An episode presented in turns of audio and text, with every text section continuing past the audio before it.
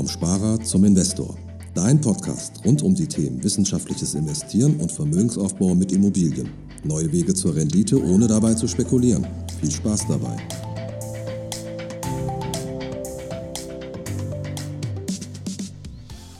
Herzlich willkommen zum Podcast vom Sparer zum Investor. Heute von mir eine Herzensfolge. Ein Thema, was mir wirklich sehr, sehr, sehr am Herzen liegt, das ist das Thema Wirtschaft in der Schule, Wirtschaft im Studium, Wirtschaft im Elternhaus. Denn ich bin überzeugt, dass die übertriebene Angst der, der Deutschen vor Aktien, vor Fonds, vor Immobilieninvestments auch was mit mangelnden ökonomischen Kenntnissen zu tun hat. Und dagegen muss dringend etwas getan werden. Ich hoffe, dass wir ein kleines Stückchen dazu beitragen können mit dem Podcast vom Sparer zum Investor. Deswegen freuen wir uns auch total über jede 5-Sterne-Bewertung und über jedes Weiterleiten und Weiterschicken. Und vielleicht kennst du jetzt auch den einen oder anderen Menschen, der selber auch Kinder hat, wo du sagst, hey, der sollte die heutige Folge mal hören, denn letztendlich sind unsere Kinder unsere Zukunft und müssen dafür sorgen, dass es uns später auch mal noch gut geht. Es ist schon seltsam, denn seit, seit jeher lernen die Schüler in der Schule die Integralrechnung, die männlichen Regeln oder Newtonschen Gesetze und bekommen dann wenigstens ansatzweise erklärt, worum es beim Herrn Einstein damals in seiner Relativitätstheorie ging.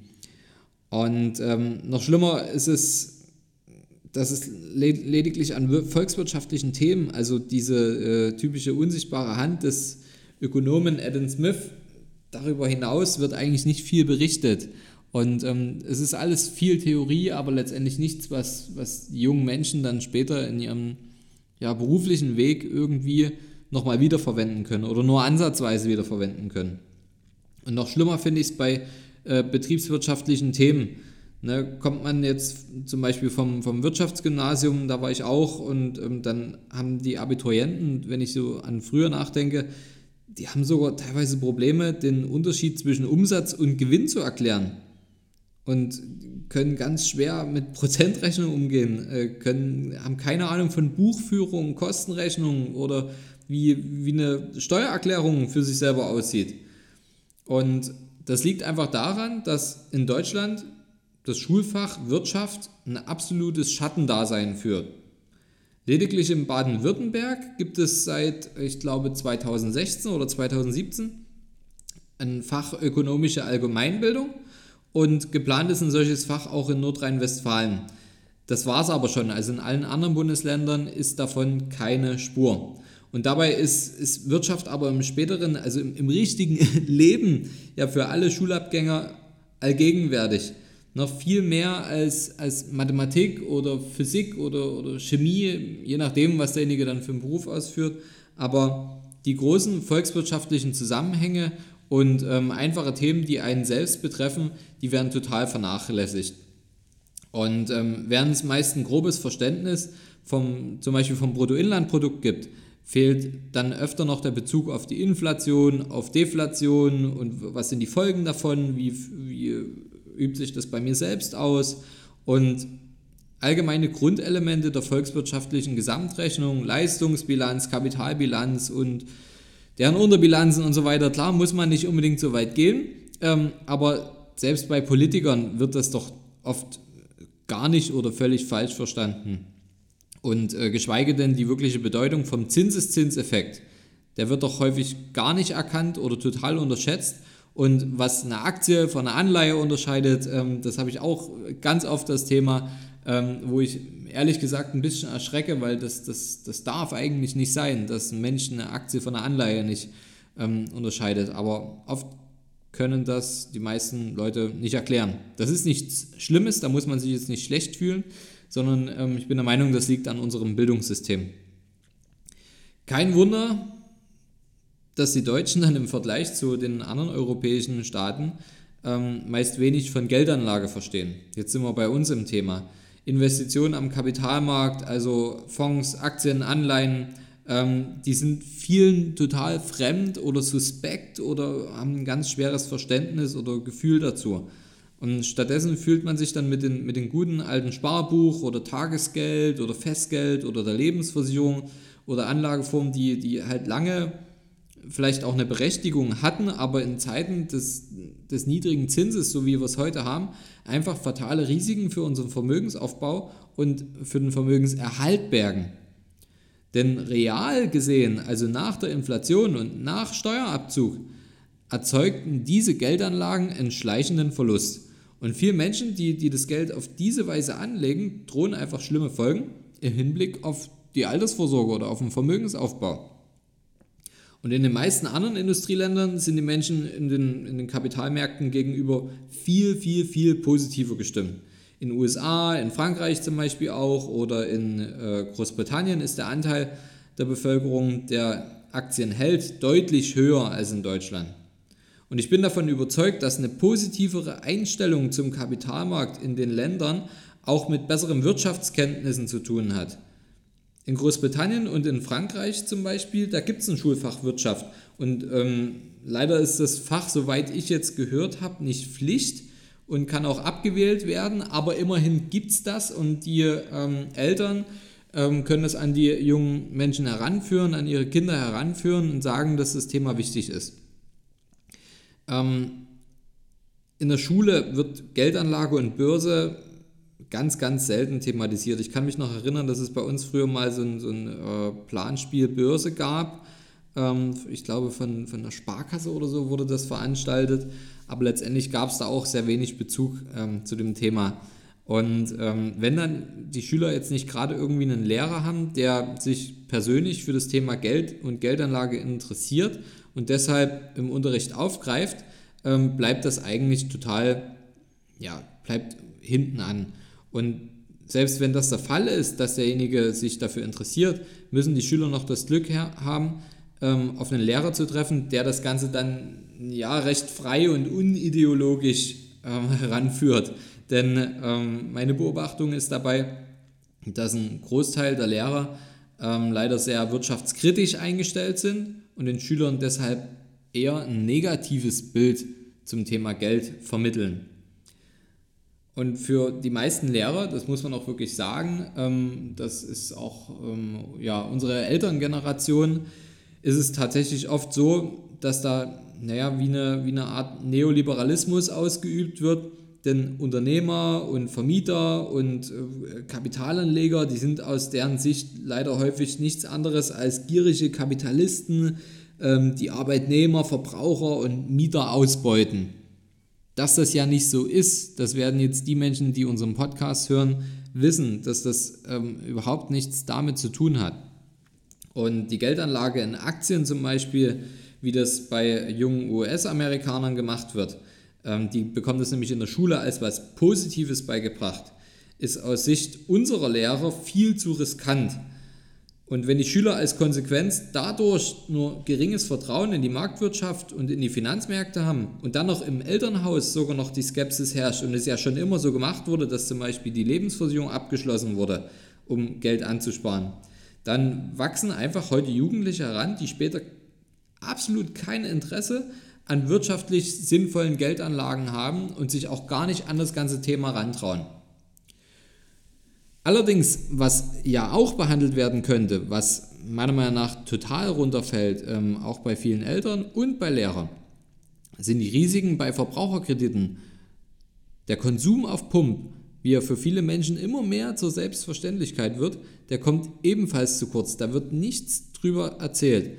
Einen verantwortungsbewussten Umgang mit dem eigenen Einkommen, das müssen letztendlich die Eltern wahrscheinlich meistens am Anfang lernen. Es gibt schon einige Jugendliche, die jetzt sich selbst informieren dank dem Internet, aber gehen die Eltern nicht der Sache nach oder einem guten Beispiel auch vor, dann drohen vielen Jugendlichen schon in, ja, in jungen Jahren, also teilweise bevor sie 20 sind, drohen schon die ersten Schulden.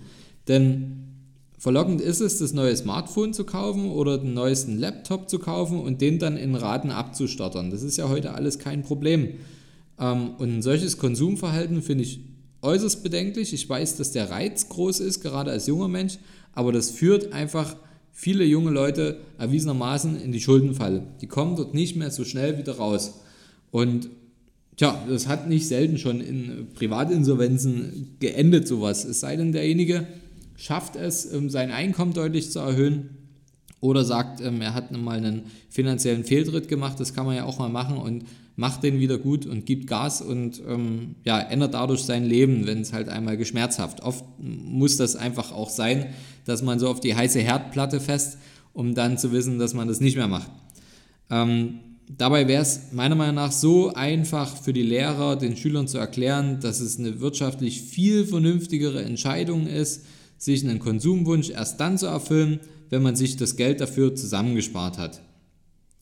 Und wie ernst das Problem ist, das zeigen die Zahlen des Vereins für Existenzsicherung. Ähm, die Statistik ist jetzt von 2015, ich weiß nicht, ob es schon eine neuere gibt. Da waren bereits 31 Prozent der 14- bis 24-Jährigen schon mal in ihrem Leben verschuldet aufgrund von Konsumschulden. Ja, jetzt müssen wir immer noch unterscheiden zwischen guten Schulden und schlechten Schulden. Ja, ganz einfach gesagt, da werden wir auch nochmal drauf eingehen. Gute Schulden, die zahlt jemand anderes.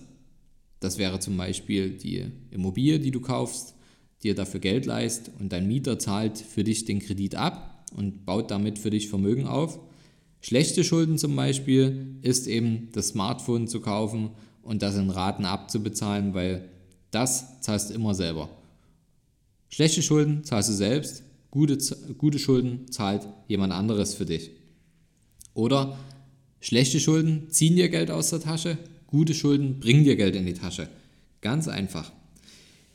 Ich selbst, ich hatte viel Glück, muss ich sagen, weil meine Eltern eine sehr, sehr gesunde Einstellung zum Thema Geld haben und mir versucht haben, da viel mitzugeben, auch wenn ich mich nicht immer dran gehalten habe aber letztendlich hat es funktioniert und ähm, ich hatte auch ein Umfeld in meiner Jugend ähm, von vielen Leuten, die sich auch für das Thema Geld interessiert haben, mit denen ich auch daran arbeiten konnte und ähm, auch spielerisch letztendlich mir das Thema beigebracht habe, wofür ich auch mega dankbar bin, denn wir haben auf eine spannende Art und Weise, zum Beispiel mit dem äh, Spiel Cashflow 101 von Robert Kiyosaki, das ist ein Brettspiel, der, also der Robert Kiyosaki, der hat auch ein Buch geschrieben, Rich Dad Poor Dad, das wird vielleicht den einen oder anderen ähm, schon bekannt vorkommen.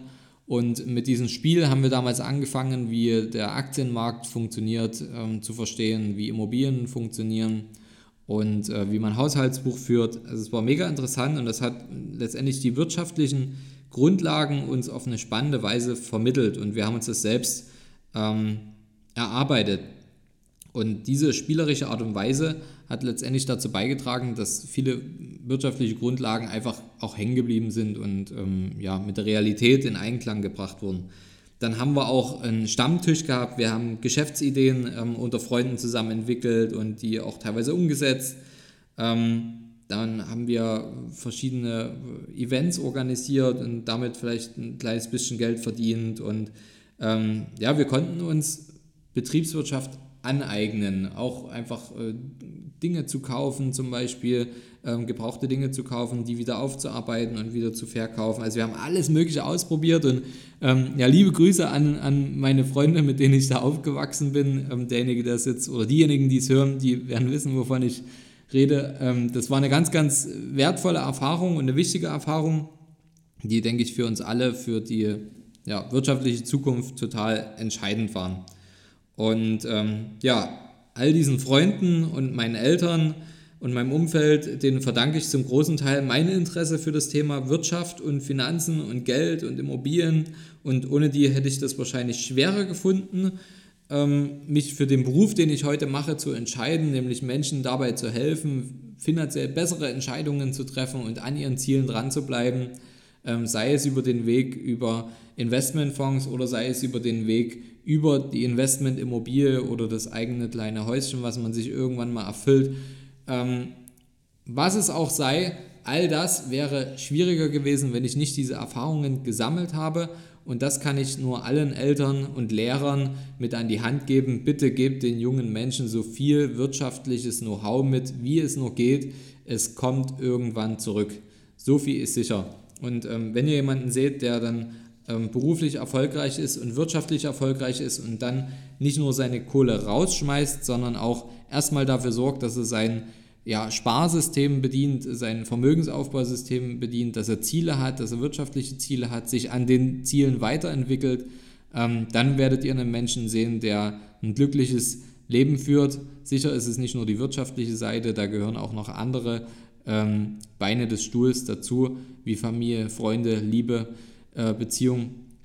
Aber ähm, die grundlegenden Dinge, die einen oft beschäftigen, und da bin ich mir sicher, dass viele Menschen deutlich entspannter wären, wenn sie mit Geld umgehen könnten und sich nicht selbst ähm, versklaven. Da wäre sicherlich so der eine oder andere ähm, Job schon entstanden, den, äh, ja, wo sich Leute nicht einfach selbst einfangen in Jobs, die sie vielleicht gerade selber nicht machen wollen, weil sie einfach nur auf die Kohle gerade angewiesen sind. Also ihr merkt, ähm, das ist für mich ein Herzensthema, äh, Herzensthema und ähm, wir versuchen auch über das äh, Spiel Cashflow 101, das habe ich immer noch da. Ähm, da haben wir schon den einen oder anderen Spielabend in Familie gemacht mit jungen Familien, die Kinder haben, die 11, 12, 13, 14, 15 Jahre alt sind, um denen ein Gefühl für das Thema Wirtschaft und Geld zu geben und damit eine positive Stimmung zu erzeugen und ja, ein positives Umfeld und ähm, ja, für zumindest eine Chance für mehr wirtschaftlichen Erfolg zu sorgen für deren Zukunft. Denn je früher man anfängt, da sind wir wieder beim Thema Zinseszins, umso einfacher ist es auch ein beträchtliches Vermögen aufzubauen und seine finanziellen Ziele zu erreichen. In diesem Sinne, ähm, ich wünsche euch maximale Erfolge beim Geldanlegen. Schickt diesen äh, Podcast gerne weiter an Menschen, wo ihr sagt, hey, die Leute haben Kinder, die sollten sich das anhören. Ähm, das ist wichtig, die liegen mir am Herzen. Schickt den Podcast weiter, hinterlasst mir gerne eine 5-Sterne-Bewertung, wenn euch der Podcast heute gefallen hat. Und ich sage maximale Erfolge beim Geldanlegen. Bis zum nächsten Mal, wenn es wieder heißt, vom Sparer zum Investor.